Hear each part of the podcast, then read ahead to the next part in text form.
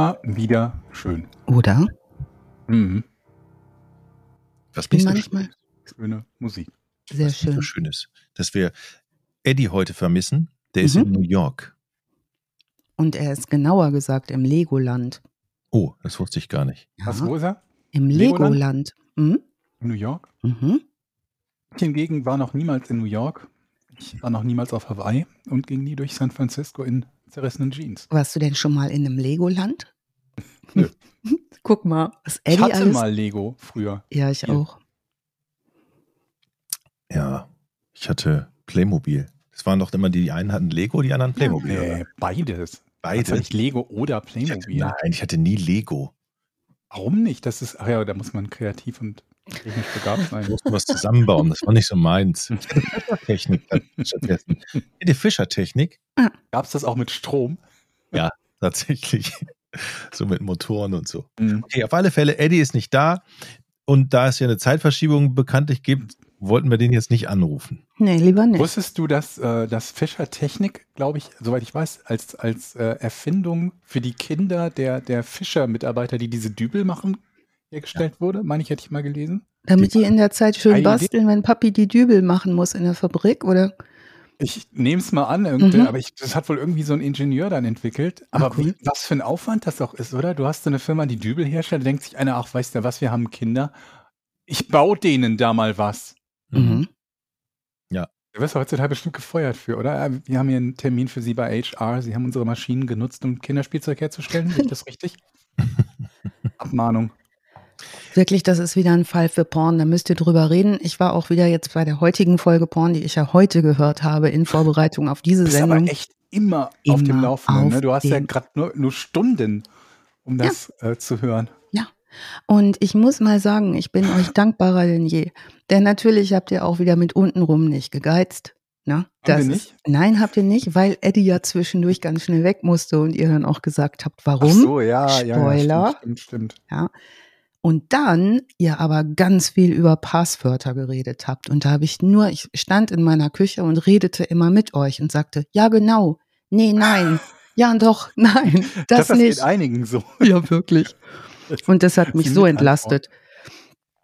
Also wirklich super Folge. Bitte, äh, Leute, hört euch das auch an. Also äh, eben noch in meinem Ohr musste Eddie schnell weg aus Gründen. Warum hört ihr in der neuesten Folge Porn? Und jetzt ist er schon im Legoland, New York. So schnell kann das gehen, ne? Ja, Podcast ohne richtige Namen. Für alle, die es immer noch nicht geschnallt haben oder die jetzt gerade ganz völlig neu sind, überhaupt keinen Plan haben, was wir machen, was Mhm. Ohne richtige Namen ist, einfach googeln und dann sofort Treffer. Zack, zack, zack.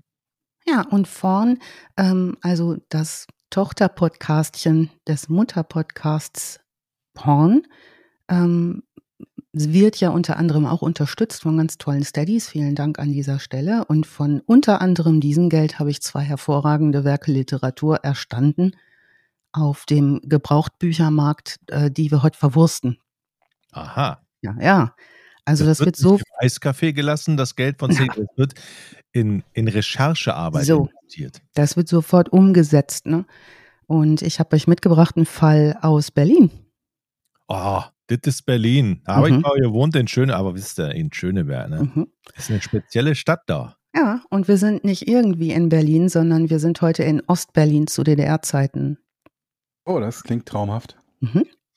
Also überhaupt, ne, wollten wir lange schon machen. Jo, ähm, Georg, du und ich, wir hatten ja auch mal schon einen Fall im Blick, ähm, den, den wir mal aufbereiten wollten. Der war auch angefragt von äh, Menschen, die uns zuhören. Es gibt interessante Fälle, es gibt allerdings, und das ist der Staatsform geschuldet, die die DDR war, wenig Material.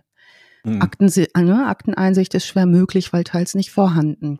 Die äh, Deutsche Demokratische Republik hatte keinen Anlass und keinen Willen, Presseberichte herauszugeben Hm. oder die Presse berichten zu lassen. Vieles, Ja, man wollte ja auch der, der, das Land sein, das quasi frei von Schwerverbrechen ist und so. Und dann Richtig. hat man halt nicht gerne darüber berichtet, wenn es zum. Beispiel Serienmörder oder so gab. ganz genau. Und vieles fand daher hinter verschlossenen Türen statt, äh, angefangen von dem, was ermittelt wurde, bis hin zu den Prozessen, die stattfanden und die fanden statt. Vieles wird bis heute aufgearbeitet. Und man wo- wollte natürlich seitens der Staatsführung auch dem sogenannten kapitalistischen Ausland kein Futter geben. Ne, für schlechte Presse sozusagen. Ein Das weiterer finde ich ist aber Grund, auch wichtig. Man sollte allgemein dem kapitalistischen Ausland kein Futter geben. nein, ein weiterer Grund, also wenig bis gar nicht über Strafsachen zu berichten, zumal in der heißen Phase, sage ich jetzt mal, von 1961 Mauerbau bis 1981, äh, das las ich in Vorbereitung auf diesen Fall, das berühmt-berüchtigte und geäußerte nicht beunruhigen wollen der Bevölkerung. Hm. Ja, das hatten wir ja auch schon hier ein paar Mal, dass zu viel Information Ja, wir wollen Sie da nicht unnötig beunruhigen. deshalb informieren wir Sie mal nicht. Naja, wen haben wir heute vor der Nase? Wir haben heute vor der Nase Hilmar Swinker. Wie ist die Quellenlage? Wir haben Literatur von und mit Rechtsmedizinern der Charité Rechtsmedizin und Berichte von Zeitzeugen so vorhanden und redewillig. Wir haben Vernehmungsprotokolle. Insbesondere zwei Veröffentlichungen konnte ich bekommen. Zum einen das Buch Zeitzeuge Tod, spektakuläre Fälle der Berliner Rechtsmedizin, die aus den Archiven der Charité Berlin berichten. Die sind zusammengestellt von Geserik, Vendura und Wirth im Jahr 2001. Die ersten beiden promovierte Rechtsmediziner, der letztere Professor für Kriminalwissenschaften. Und weiterhin gibt es eine tolle Sammlung von Fällen von Hans Gierott, die heißt Blutspuren präzise aufgearbeitete Mordfälle der DDR gibt es da zu lesen, unter anderem auch diesen Fall. Also sehr zu empfehlen für alle, die sich mit Strafverfolgung im politischen Bereich, was ja nicht unser Schwerpunkt hier ist, ähm, der DDR interessieren. Sehr sachlich, fachlich fundierte Podcast des Stasi-Unterlagenarchivs. Die arbeiten auch mit O-Tönen aus Prozessen. Also wer sich dafür interessiert, sehr anzuempfehlen. Ja, und heute befassen wir uns natürlich wieder mit einem Mordfall. Ah, ich habe Herr, der Herr, wie hieß der noch, Herr Zwinker? In Vorname? Zwinker. Zwinker. Also nicht Zwinker, Zwinker wie Augenzwinkern, Zwinker. Hm? Das hört sich für mich ja eher wie so ein cleverer Bankräuber, der so, Hände hoch, Raubüberfall. Oder der gräbt zwei Kilometer lange Tunnel und so, dachte ich jetzt. Hatte ich so ein Bild. Ja, also es wird, glaube ich, heute nicht derart heiter wie heute wird's wieder so lustig wie letztes Mal. Es wird eher richtig blutig und es wird eher richtig so, dass wir sagen können, ach du liebe Zeit, da ist aber was los und das in einem ziemlichen Tempo. Ähm, alle Quellen, wie, wie immer, ne, in den Show Notes. Ähm, wir befassen uns mit dem Mordfall, mit der Aufdeckung und mit dem, was wir belegt wissen über ihn, Ermittlungen, Prozess und Urteil. Und ähm, was vielleicht nochmal an der Stelle ganz spannend sein kann, ist ähm, alles rund um die Möglichkeiten der Strafverfolgung und den, der Stil der Strafverfolgung in der Deutschen Demokratischen Republik. Mhm. Zunächst wird Hilmar Swinker geboren 1938 und zwar vor der Teilung des Landes mitten ins nationalsozialistische Kriegsberlin hinein. 38 ist es in vollem Gange. Er ist das einzige Kind seiner Mutter. Er ist allein mit seiner Mutter im Bezirk Lichtenberg. Der Vater ist im Krieg. Kein Einzelfall bis hierher. Mhm. Die allermeisten Mütter sind mit ihren Kindern alleine zu der Zeit, weil die Front die Männer äh, fordert und äh, rauszieht aus den Familien. Ähm, viele Kinder sind verschickt, nicht so Hilmar. Lichtenberg ist ähm, ein Ostbezirk der großen Stadt Berlin, grenzt an Friedrichshain-Kreuzberg und an Prenzlauer Berg. Ich verlinke auch nochmal den Grenzverlauf für später in den Shownotes, wenn jemand nochmal gucken möchte, wie genau verlief da die Grenze. Was waren das für räumliche Verhältnismäßigkeiten? Also er ist allein. Die Mutter wird beschrieben als labil und eher verwöhnend. Auch nicht so besonders interessiert an intensiver Bindung zum Vater des Kindes. Der ist das wohl aus heutiger Sicht so beschrieben oder sind das Stasi-Akten? Das kann ich dir nicht sagen, woher diese Einschätzung kommt, aber es gab, Labil und eher verwöhnt, das ist, das ist so eine Lüge wie. also ich kann so viel sagen, dass sie diesen äh, Hilmar wirklich, wirklich gründlich untersucht haben in der, in verschiedenen Psychiatrien des Ostteils der Stadt Berlin Mhm. und diagnostiziert haben. Ich werde da heute nicht so genau drauf eingehen, weil das auch nicht immer unser Schwerpunkt ist. Aber die Mhm. haben ihn schon sehr, sehr genau angeguckt, auch in Hinblick auf, der, auf die Entwicklung bis Mhm. zu dem, was er getan hat. Und das äh, Elternverhältnis ist ja immer eins. Wir haben da ja schon die schönsten Geschichten gehört von Menschen, die dann Sachen getan haben. Ähm, Vater ist halt nicht da. bei Kriegsende wird Hilmar eingeschult in die Volksschule und wer so ein bisschen Bescheid weiß mit Einschulungssituationen direkt nach dem Krieg beziehungsweise zu Ende des Krieges, da gab es kaum Lehrer, da, es waren Riesenklassen in den Volksschulen, da wurden viele, viele Kinder auch in Altersmischung zusammengefasst. Natürlich war die ganze, ähm, ganze Struktur, die ganze Infrastruktur des Lernens auch noch nicht wieder so aufgebaut, äh, wie man das sich wünschen würde für Kinder. Also Volksschule, da verbrachte man seine Zeit entweder bis zur vierten Klasse und ging dann auf eine Oberschule, wenn man sich höhere Bildung leisten konnte, oder man machte acht Jahre lang die, die Volksschule und schloss dann mit 14 Jahren ab und ging in eine Lehre. Mhm. Auch eine irre Vorstellung, ne? Aus heutiger Sicht mit 14. Ja. Hat mein Vater auch noch gemacht. Ja, meine auch. 14 angefangen zu äh, arbeiten ja, früh gearbeitet, früh in Ausbildung. Später haben ja viele dann nochmal so zweite Bildungswege gemacht. Fakt war, das erzählt mein Vater auch immer wieder, liebe Grüße an der Stelle, ähm, dass er, ähm, dass es viel solche Aushilfslehrer gab, die eigentlich gar nicht Lehrer waren, weil natürlich auch viele Lehrer fehlten, ne? die entweder Im Krieg gefallen sind. im Krieg gefallen sind oder auch nicht mehr einsetzbar waren wegen nationalsozialistischer Gesinnung, Nazifizierung und so weiter. Ah, immer ärgerlich, ne? Immer ärgerlich. Vater äh, allerdings auch ohne irgendwelche politischen Geschichten, ähm, jähzorniger, unangenehmer Mensch, starker Trinker, streitsüchtig, kehrt wie so viele Väter dieser Zeit aus äh, Kriegsgefangenschaft zurück und ist nicht mehr besonders angenehm. Kann ich mir ja gar nicht vorstellen. Ne, also die kommen, ne, wenn man sich damit mal befasst, wie so Väter aus diesen Kriegen zurückgekommen sind und was sie da mit mhm. ihren Familien dann veranstaltet haben. Das war ja auch nicht immer nur witzig.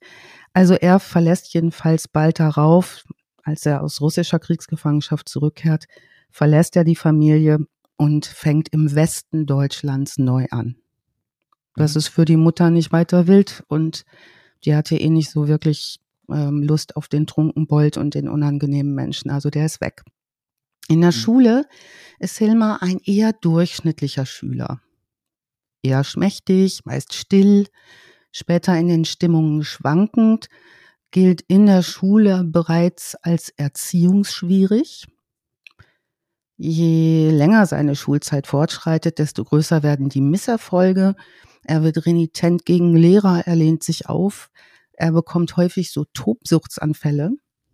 Also so, dass man schon auch zu der Zeit sagen kann, das ist nicht mehr im Bereich des normalen, in Anführungsstrichen, fällt mhm. aber auch gleichzeitig als ängstlicher Junge auf, der sich nicht durchsetzen kann. Also da haben wir eine starke Schwankung, die wird uns noch mal begegnen.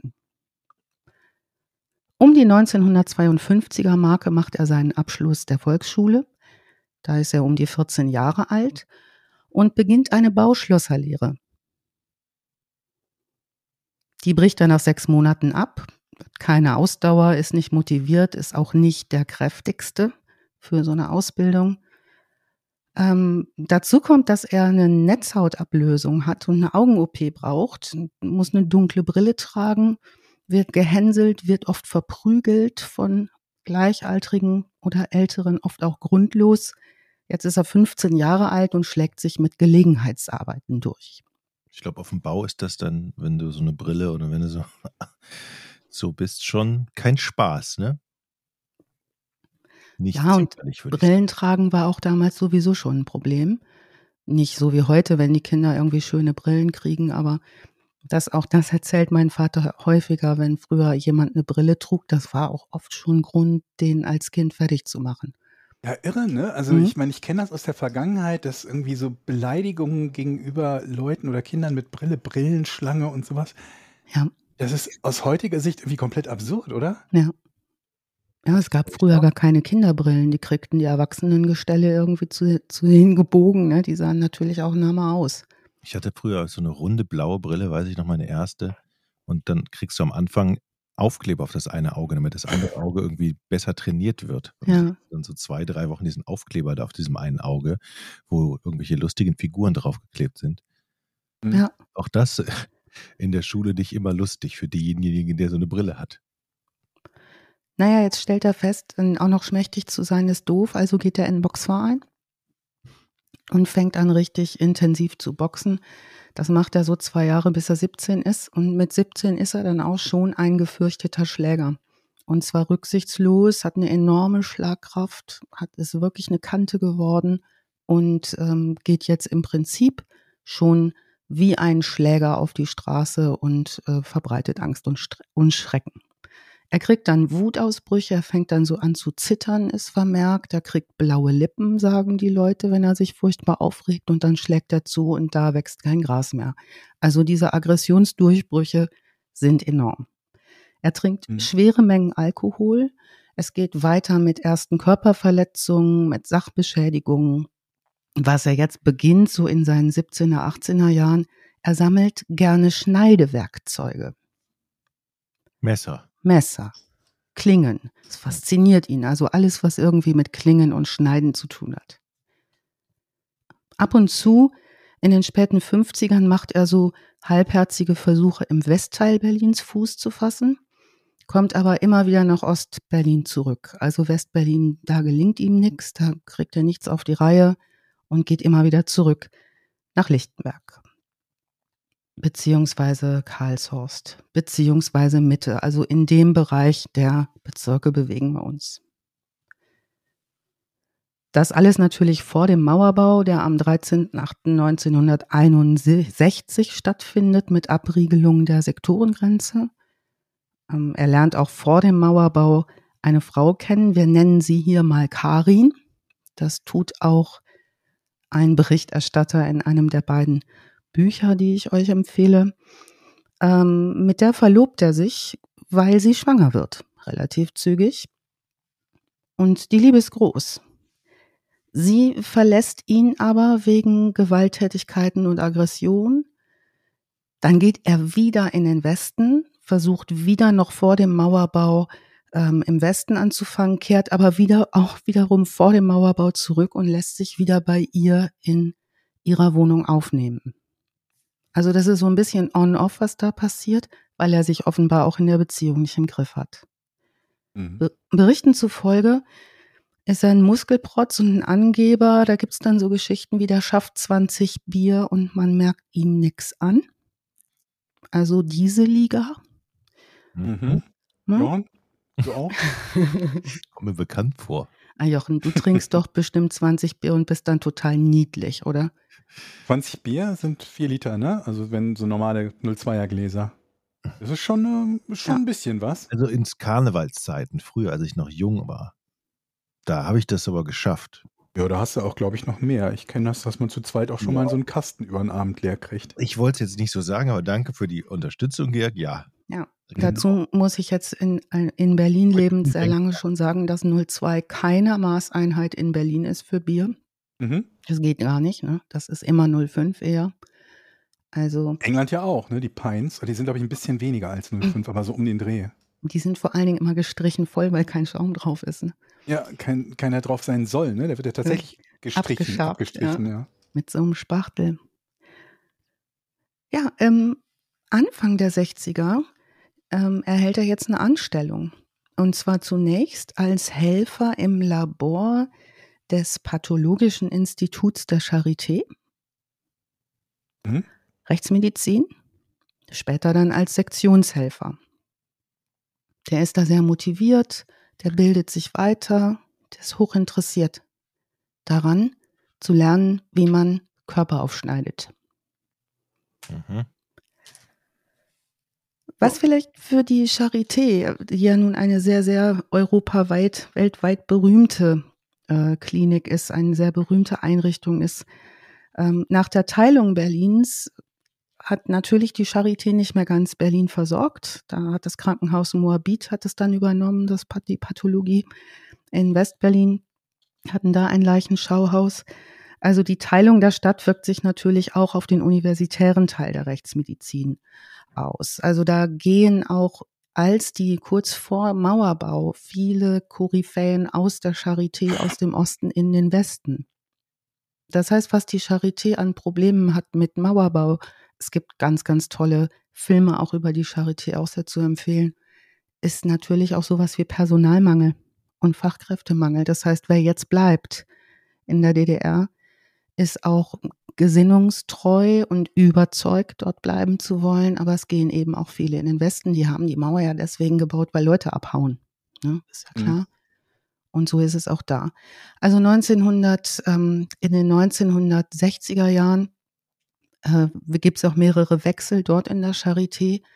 Es gibt einige namhafte äh, Mitarbeiter in der, in der Charité, die wir auch immer wieder zu hören bekommen in den äh, Fällen, die wir bearbeiten. Prokop ist so einer der mhm. äh, berühmteren Rechtsmediziner. Ne? Ähm, in den 80er Jahren Gunther Geserik, das ist auch einer, der in diesem äh, in dieser Literatur hier zu Wort kommt. Und ähm, das ist der ja, Ostberliner Lehrstuhl gewesen. Was heutzutage ein medizinischer Sektions- und Präparationsassistent tut, habe ich mir mal auf der Seite der Bundesagentur für Arbeit angesehen. Gibt es Stellen? Mhm. Kannst du machen, Ausbildungsdauer ein Jahr. Was? Mhm. Geht ganz schnell, ist eine schulische Ausbildung an Berufsfachschulen. Und in diesem Beruf unterstützen diese Assistenten und Assistentinnen, Fachärzte und Fachärztinnen bei Leichenöffnungen. Beispielsweise, um in Gewebe Probenkrankheitserreger nachzuweisen, was man so tut und stellen Präparate einzelner Organe und Körperteile her. Also, du bist nur dafür verantwortlich zu schnibbeln. Ja. Keine Einordnung, keine Diagnosen, keine Untersuchung. Schneid auf, hol raus. Ja, Organisation gehört auch dazu äh, zum Beispiel auch zu dokumentieren, die Präparatersammlung ne, in Ordnung zu halten. Du arbeitest als ein solcher Assistent also im anatomischen, pathologischen, rechtsmedizinischen Institut, in den Sälen und in Labors. Also du arbeitest auch in Leichenhallen, du arbeitest in Obduktionsräumen und so weiter und so fort. Äh, das kannst du so und kannst du sofort loslegen mit dem Hauptschulabschluss. Also die haben so ein paar fachliche Anforderungen wie eine gute Auge-Hand-Koordination, mikroskopieren muss und so. Also Assistenz ist so das Ding. Das, da ist er, das tut er. Ähm, und in der Zeit, wo er dort arbeitet in der Charité, stiehlt er zunächst unbemerkt, später wird das aufgefallen sein, immer wieder Skalpelle und Klingen aus der Pathologie, mit denen er ja dort beruflich zu tun hat. Dann ist er in den frühen 60ern einmal in Haft für ein halbes Jahr, weil er eine Nachbarin seiner Mutter beklaut hat. Also Diebstahl ist auch ein Ding. Danach beschäftigt ihn die Charité allerdings weiter als Sektionsgehilfen. Also die stellen ihn wieder ein. Bisher ist er nun Vater eines Kindes, zu Hause stei sich steigernd und weiterhin gewalttätig. Und das so unangenehm, dass seine Frau Karin die Funkstreife der Volkspolizei anruft, weil er die Wohnung in Trümmer gekloppt hat. Aber richtig, also wenn der ausrastet, dann zerlegt er alles und ähm, schlägt richtig zu. Und er an dem Tag, als es richtig eskaliert, Messerwurfübungen mit Karin als Zielscheibe macht. Also die muss ich an die Wand stellen und der übt Messer werfen. Jetzt kommen zwei Polizisten der Funkstreife, die verprügelt er auch. Also hat nach wie vor eine harte Rechte. Das bringt ihm nun vier Monate Gefängnis wegen Widerstands gegen die Staatsgewalt ein. Es ist 1962, Hilmar ist jetzt 24 Jahre alt, da wird er aus der Haft entlassen. Karin wird erneut schwanger und jetzt heiraten die beiden. In den Folgemonaten kann man nicht von einem schönen Familienleben sprechen.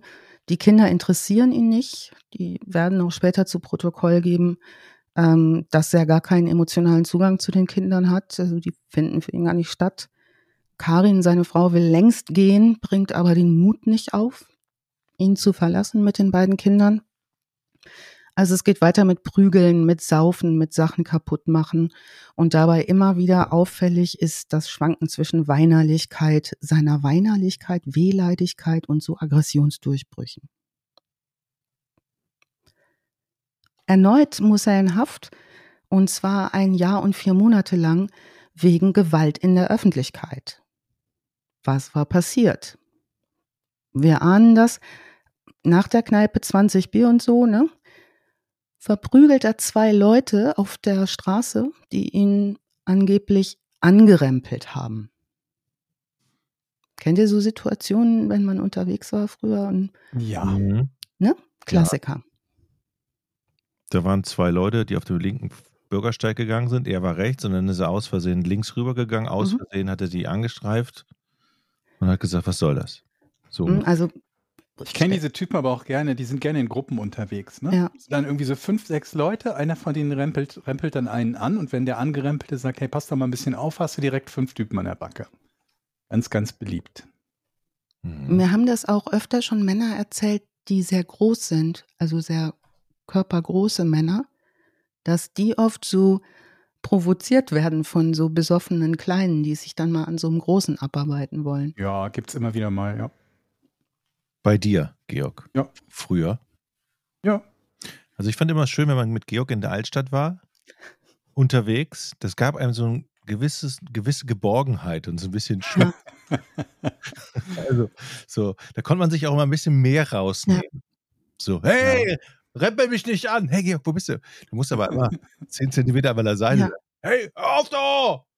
In der Mehrheit der Fälle hilft das auch, aber wenn die Leute dann total einen im Tee haben, das ist genau wie, erinnert ihr euch noch, als Mike Tyson in den Knast kam und plötzlich irgendwie dann Leute meinten, äh, sich mit Mike Tyson anlegen zu müssen? Ja. Die Mehrheit denkt sich, ich, ich greife ja jetzt nicht gerade Mike Tyson an, aber so ein kleiner Teil denkt sich, also wenn ich dem eine aufs Maul gebe, dann haben alle einen riesen Respekt vor mir. Wie ist es ausgegangen? Bei Tyson nicht, nicht gut für die Leute, die ihn angegriffen haben. Ich glaube auch. Nicht das machen. Naja, macht er einer, dann doch irgendwie eher kurzen Prozess. also jetzt haben wir hier mit Hilmar diese Straßensituation, ne? Zwei Leute ihn angeblich angerempelt. Mhm. Ähm, der verprügelt die fürchterlich, kommt ein Dritter dazu, will helfen. Gibt ja immer mal nette Menschen, die reingehen und sagen, pass mal auf, wir können auch jetzt einfach alle nach Hause gehen und sich Mhm. da so zwischenschieben. Den drischt er auch noch komplett zusammen, Aber das Messer lässt er noch stecken, ne? Wie ich das anscheinend. Ähm, und jetzt kommen zwei Volkspolizisten, die zur Hilfe gerufen wurden und die verprügelt er auch wieder. also- okay. Mhm. Also überhaupt keine Bremse, ne? Also da Ist nicht so der cleverste auch, ne? Nee.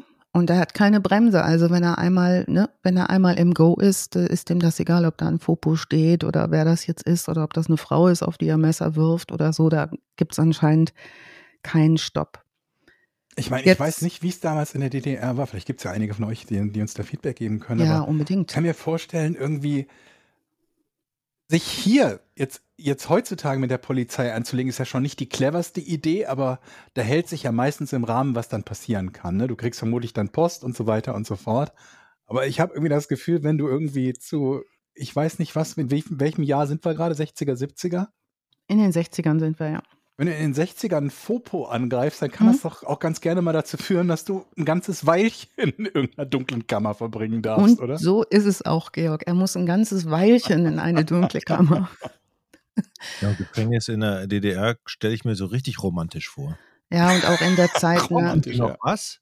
Ja. Hier die Zeitung, Spiegel, Stern, ähm, Cappuccino. So. Mhm. Internet. Ja. Ja. Ja. PS5. Wie lange wie lang, wie lang sind Sie denn drin? 22 Jahre. Ah, Mist. Wir haben jetzt einen Fernseher bestellt für Sie. Kommt erst in 25. Da war es aber so, je länger Können die sie alles haben. desto besser. Kassettenspieler kommt in 14 Jahren. Also ich glaube, in Ost wie West war in den 60er Jahren Strafvollzug nicht wirklich witzig. Es ist sicherlich heute auch nicht. Aber in der Zeit ähm, die Haftstrafe, die nutzt Karin, die kommt nämlich noch dicker, die merkt, okay, der ist jetzt lange weg. Ähm, ne, das zweite Mal Phobos vermöbeln ist irgendwie schwierig. Die zieht mit den Kindern aus, zieht aus dieser Wohnung aus und zwar in die Ehrenfeldstraße nach Berlin-Karlshorst. Das gehört heute auch zum äh, Bezirk ähm, Lichtenberg im weitesten Sinne. Also sie zieht dorthin äh, und lässt sich in seiner Abwesenheit von ihm scheiden. Nutzt die Gelegenheit, könnte man sagen, weil so richtig rund gelaufen ist es ja vorher nicht. Entlassen wird er aus der Haftanstalt 1964. Und jetzt zieht Helmer zu seiner Mutter zurück, nach Mitte in die Linienstraße. Ganz beliebte Gegend heute, ne? Rosengegend, Rosenthaler Platz, Hackescher Markt ganz in der Nähe, wer sich so ein kleines bisschen in Berlin auskennt. Viele Touris da, glaube ich. Auch. Ja, ja. Aber es ist schön da. Hm, das ist total schön. Die Charité nimmt ihn wieder auf als Sektionsmitarbeiter und er hängt sich jetzt richtig rein. Der bildet sich weiter, also Sektion ist sein Ding und äh, bringt es in den Folgemonaten zum stellvertretenden Obersektionsgehilfen. Mit der Erlaubnis übrigens der Kaderabteilung der Charité. Jetzt müssen wir wissen, was ist eine Kaderabteilung in dem äh, Sprachgebrauch der DDR. Das ist die Kurzform für die Abteilung Kader und Bildung. Das ist eine Struktureinheit in jedem Betrieb in der DDR oder in jeder Einrichtung, geleitet vom Kaderleiter, die äh, sorgen dafür, eigentlich wie heute eine Personalabteilung. Wo werden Leute eingesetzt? Wofür sind die gut und so weiter. Also wir merken uns, die Grenze ist nun deutlich nicht. Es ist davon auszugehen, dass der Charité zu diesem Zeitpunkt eine Menge Personal fehlt. Viele sind in den drei bis vier Jahren vor Abriegelung der Sektorengrenzen noch in den Westen gegangen. Und so kann er wieder arbeiten, trotz dieser Gewaltverbrechen. So geht er zu einem Tanzabend in Klärchens Ballhaus in der Auguststraße in Mitte. Das gibt es übrigens bis heute. Es ist ein wirklich reizendes Tanzlokal. Wenn ihr mal nach Berlin kommt, gehen wir da mal zusammen hin. Das ist eins der letzten erhaltenen Ballhäuser aus der Zeit um 1900 in Berlin. Und während der DDR-Zeit ist es sowohl Ost- als auch Westdeutschen als Treffpunkt bekannt. Es gibt auch viele Reportagen über Klärchens Ballhaus, wen das interessiert. Ähm, da ist zum Beispiel auch, sind Teile des Spielfilms Stauffenberg gedreht. Inglorious Bastards spielt in Teilen in Klärchens Ballhaus. Wir tun es für Geld, ist dort gedreht worden ähm, und so weiter. Also das ist ein schöner Ort und äh, da konnte man anscheinend schon immer gut tanzen. Dort lernt er, und das ist auch nicht ihr richtiger Name, Hannelore Schneider kennen. Sie ja, tanzen. Ähm, sie ist 44, er ist nun so um die 27, 28. Er wohnt auch in der Linienstraße, wie sie, ähm, und zieht jetzt bei Mama aus und bei ihr ein.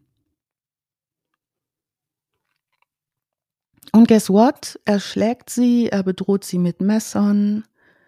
Das zieht sich so, sie wirft ihn raus. Darüber ist er sehr erbost, betrinkt sich sehr nach diesem Rauswurf und ähm, schlägt eine Imbissbudenverkäuferin zusammen, als er die Wohnung verlässt.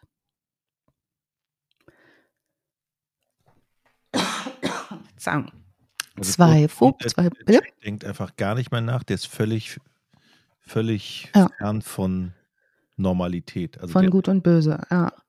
Okay. Also drischt diese Imbissbudenverkäuferin zusammen, Polizei wird gerufen und die zwei Volkspolizisten, die kommen, trifft da auch gleich wieder zusammen, erneut anderthalb Jahre wegen Körperverletzung und Widerstand gegen die Staatsgewalt, zack, in den Knast. Jetzt wird er im Juli 1967 entlassen. Er zieht wieder bei Mama ein. Die Hannelore nimmt ihn nämlich nicht mehr auf, was uns jetzt auch nicht weiter wundert nach der Aktion. Dieses Mal sagt allerdings die Kaderabteilung der Charité, er darf nicht wiederkommen. Jetzt wird ihm eine Stelle zugewiesen im Arbeiter- und Bauernstaat, nämlich im VEB Stereomat. Dort arbeitet er als Zeitaufwandbearbeiter. Ich habe nirgendwo mehr rausbekommen, was das wohl sein könnte, ein Zeitaufwandbearbeiter. Ich, stellt sich da, das, steht, das, das kann ja sein, dass das irgendwas mit Akkord zu tun hat, oder? Ja, vermutlich sowas, ne? Oder? Wie lange dauert denn das? Mhm. Ich weiß noch, als ich in der Lehre war, da hatten wir auch Akkord also nicht die Lehrlinge, aber die Arbeiter. Und dann gab es tatsächlich ab und zu mal gefürchtete Leute mit der Stoppuhr, die daneben dir standen, mhm. neben Abteilung standen und die Arbeit gestoppt haben und in so eine Tabelle eingetragen haben, um auszurechnen, wie viel, wie lange braucht man, um dieses Produkt zu fertigen, von A bis Z. Wie hieß das nochmal? Zeitaufwandsbearbeiter? Bearbeiter. Könnte sowas sein, ne? Mhm. Aber haben die Akkord gehabt damals? Ich weiß nicht, da war doch eigentlich scheißegal, wie lange die brauchten, oder? Also in diesem VEB-Stereomat äh, werden Dia-Betrachtungsgeräte hergestellt. Kennt ihr noch? Früher hatten wir ja. im Westen auch diese, auch diese Brillen, die man hatte, wo man so Bilder reinschieben konnte mhm. und dann ins Licht gucken und so so eine Dinger Stereomat hießen. Die, also die, es war sehr beliebt zu der Zeit. Ähm, er leistet dort gute Arbeit im Arbeitskollektiv und zum guten Arbeiten gehört auch immer wieder Kneipentouren und so weiter. Also er geht weiterhin aus, ähm, lernt an einem Abend Brigitte Köhler kennen. Die befindet sich gerade in einer etwas ungünstigen Situation mit ihrem Ehemann. Das läuft so unrund und ähm, die geht gerne mit zu ihm. Und er nimmt diese Frau jetzt in Mamas Wohnung mit auf in der Linienstraße. Mama findet das nicht so cool, weil das eine rein sexuelle Beziehung ist und Mama hat da echt keine Lust drauf in ihrer Wohnung. Schließlich geht die Brigitte zurück zu ihrem Mann nach Treptow in ihre Wohnung in die Kiefoldstraße. Der Mann schnallt aber, dass er sie in der Zwischenzeit mit Hilma betrogen hat und reicht die Scheidung ein und verlässt die Wohnung. Die Quellen hier sind übrigens später die Polizeiverhöre mit den Aussagen von Hilma S. Also Hilma zieht jetzt bei Brigitte in Treptow ein und auch dort steigert sich innerhalb kürzester Zeit wieder die Gewalt. Seine Wutattacken, er prügelt.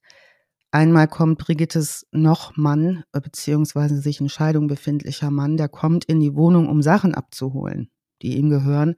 Da bricht er dem, dem den Unterkiefer. Das kann man dann machen. Na, also der langt so zu, da will Brigitte ihn rauswerfen. Daraufhin will er sie erstechen, also er bedroht sie mit dem Messer. Sie springt aber aus dem Fenster und kann fliehen.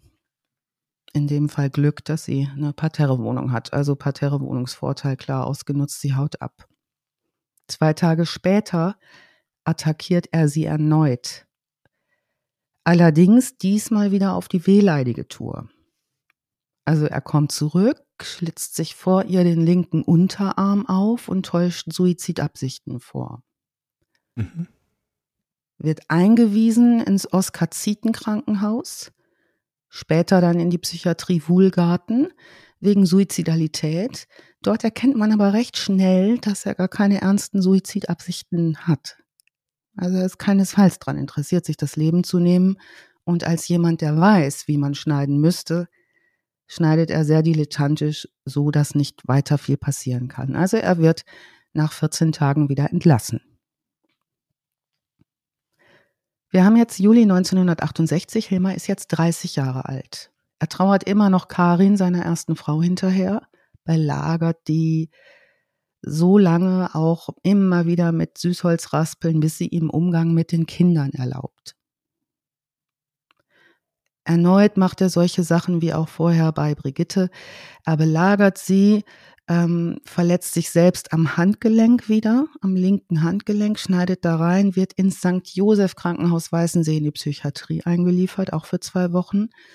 Dort gibt es eine Krankenakte, in der steht demonstrativer Suizidversuch, leicht erregbare, unbeherrschte, explosive, psychopathische Persönlichkeit. Unangenehmer Patient, sagen wir in Fachkreisen dazu. Also der mischt auch Stationen und Krankenhäuser auf. Das ist die einhellige Aussage von Menschen, die professionell mit ihm zu tun haben in der Zeit. Karin hat jetzt aber Mitleid. Nach der Entlassung aus der Psychiatrie gibt er sich reuig. Karin gibt ihm eine zweite Chance. Äh, sie sagt, ja, zweite Chance, wir gucken mal, bleib mal erstmal bei deiner Mutter wohnen.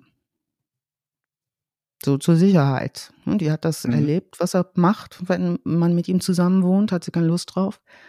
Jetzt geht das aber drei Monate richtig gut. Der nimmt sich zusammen ja, und zieht schließlich doch bei ihr in Karlshorst in die Wohnung ein.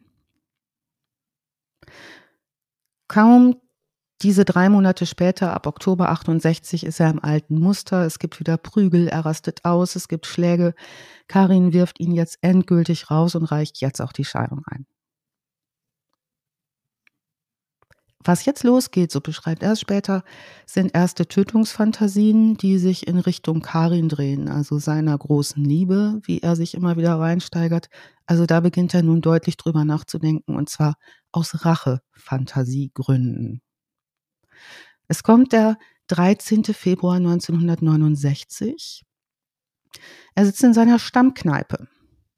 Und da ist angesagt Kartenkloppen, Bier, Schnaps, und da spielt er Karten mit Freunden und Kollegen und hat schließlich 100 D-Mark Spielschulden. Das ärgert ihn unheimlich. Er kriegt eine seiner Aggressionsattacken, nimmt äh, einen seiner Zechkumpel mit auf die Kneipentoilette und bedroht ihn auf der Kneipentoilette mit einem Brotmesser, das er dabei hat.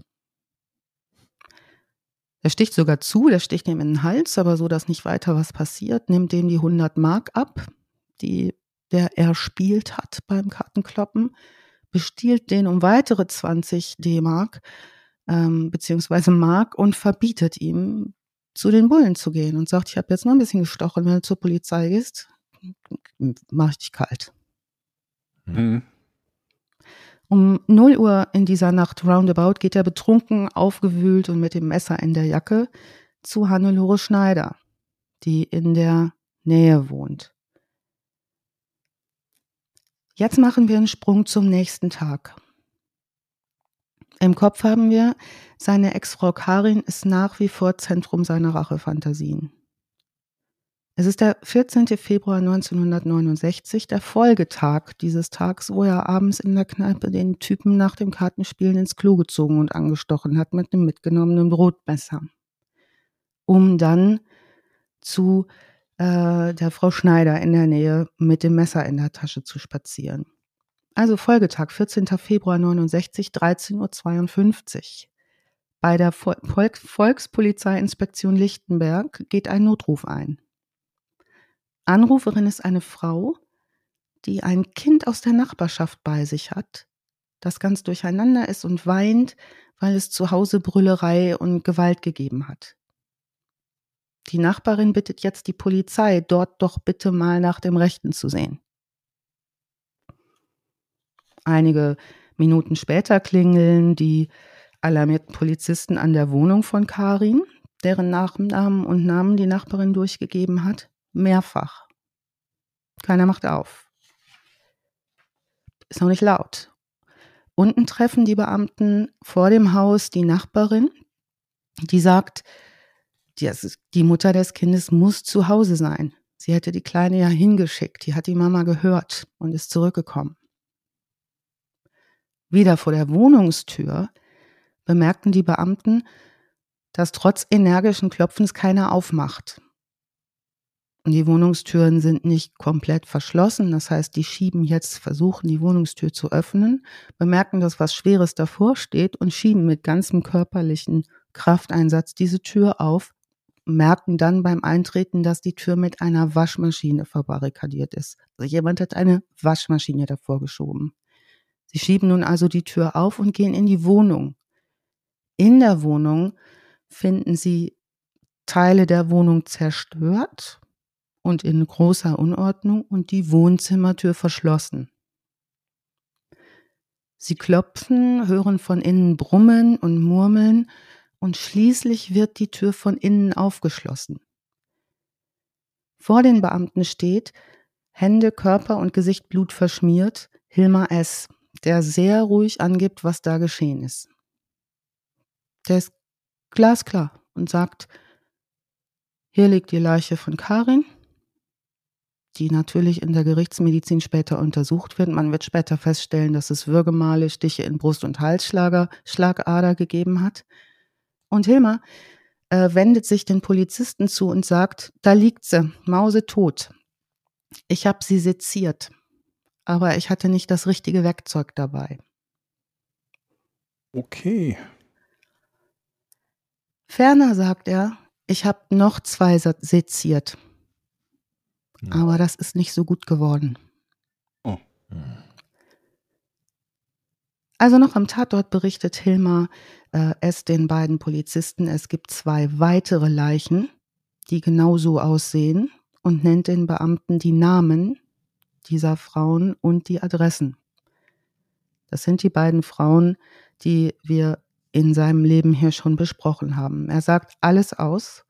Gerichtsmediziner und Staatsanwaltschaft leiten von dem Tatort aus, Tatort Nummer eins, wie sie denken, sofort die weiteren Ermittlungen ein und stellen fest, wir haben es ja mit Tatort Nummer drei zu tun und nicht mit Tatort Nummer eins.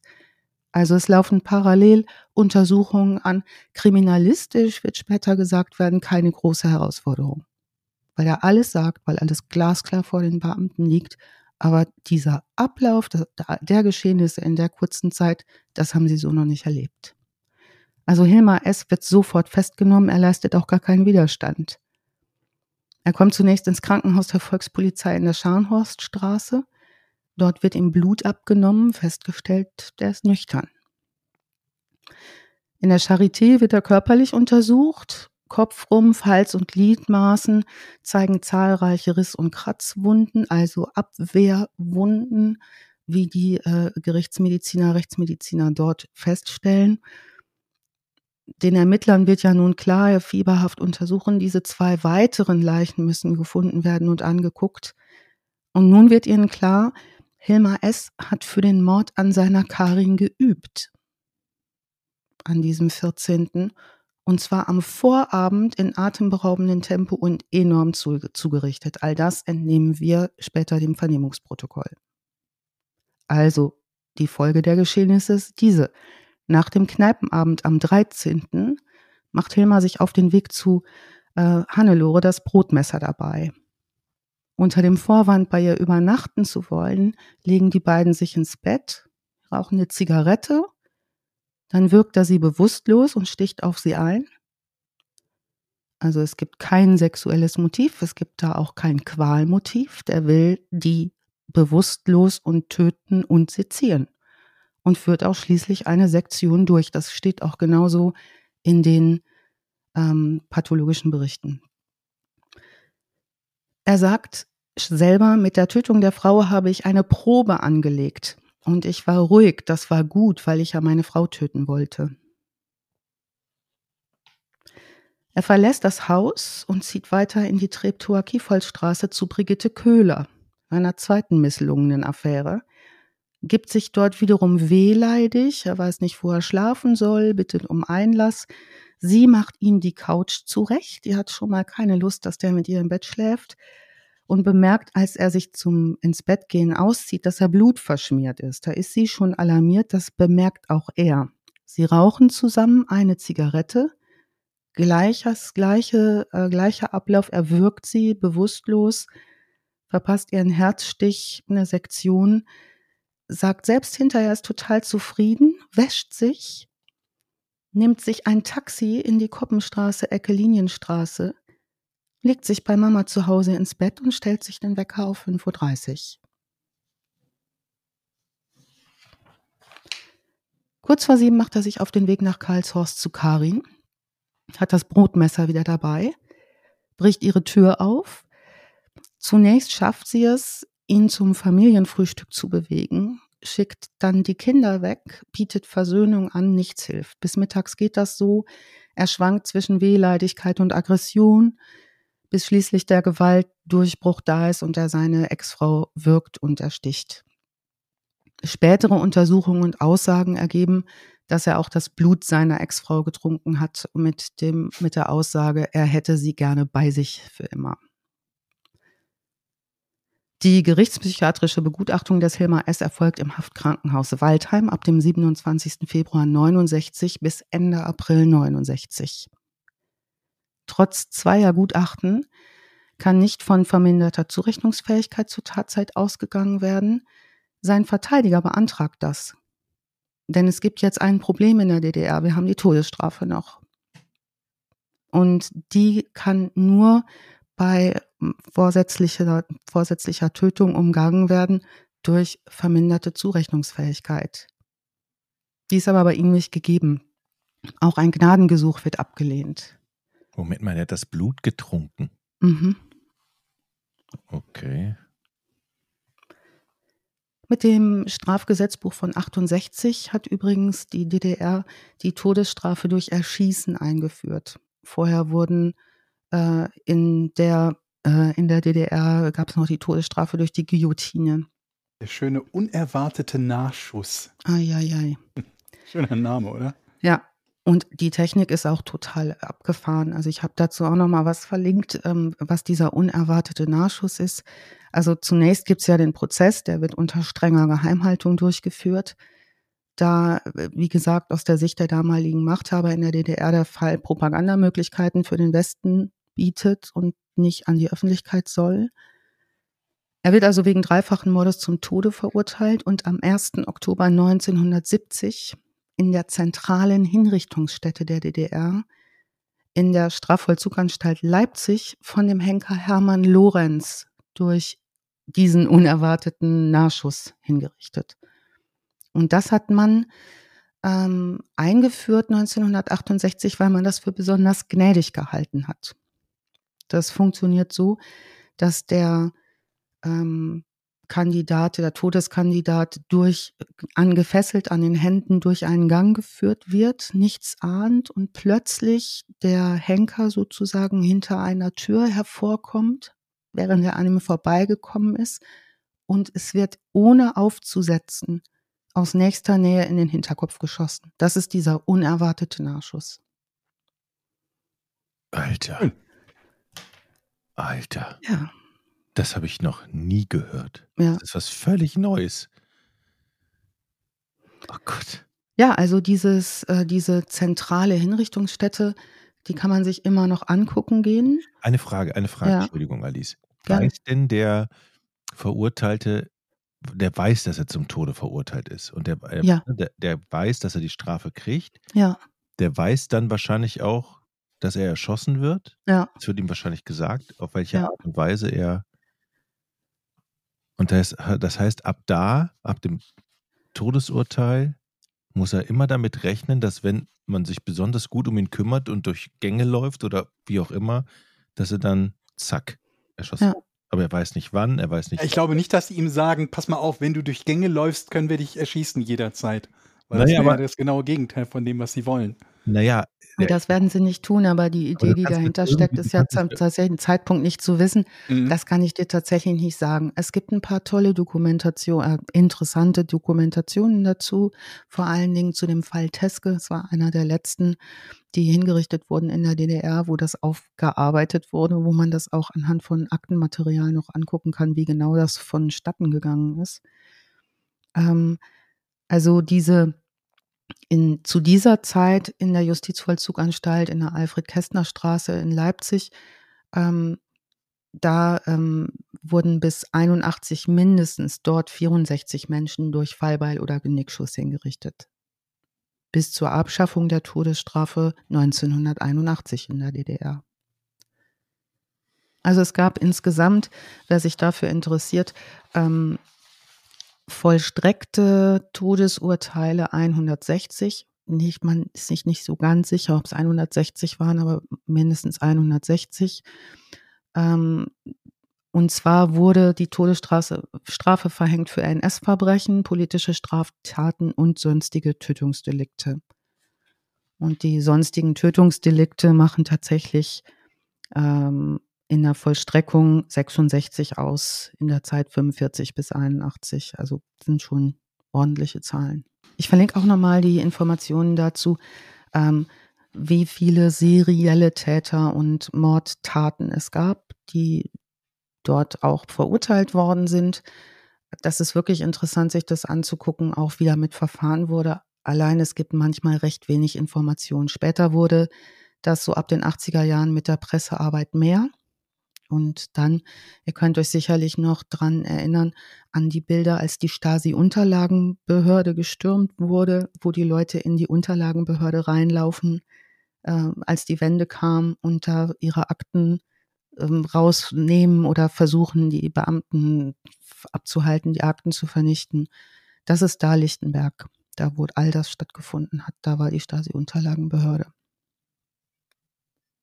Und übrigens auch nicht weit entfernt davon, von der, ich sage mal, Tat, dem Tatort, wo er sich bewegt hat, der Hilmar Swinker, ähm, auch Hohenschönhausen, das Strafvollzugs-Stasi-Gefängnis ist auch ganz in der Nähe.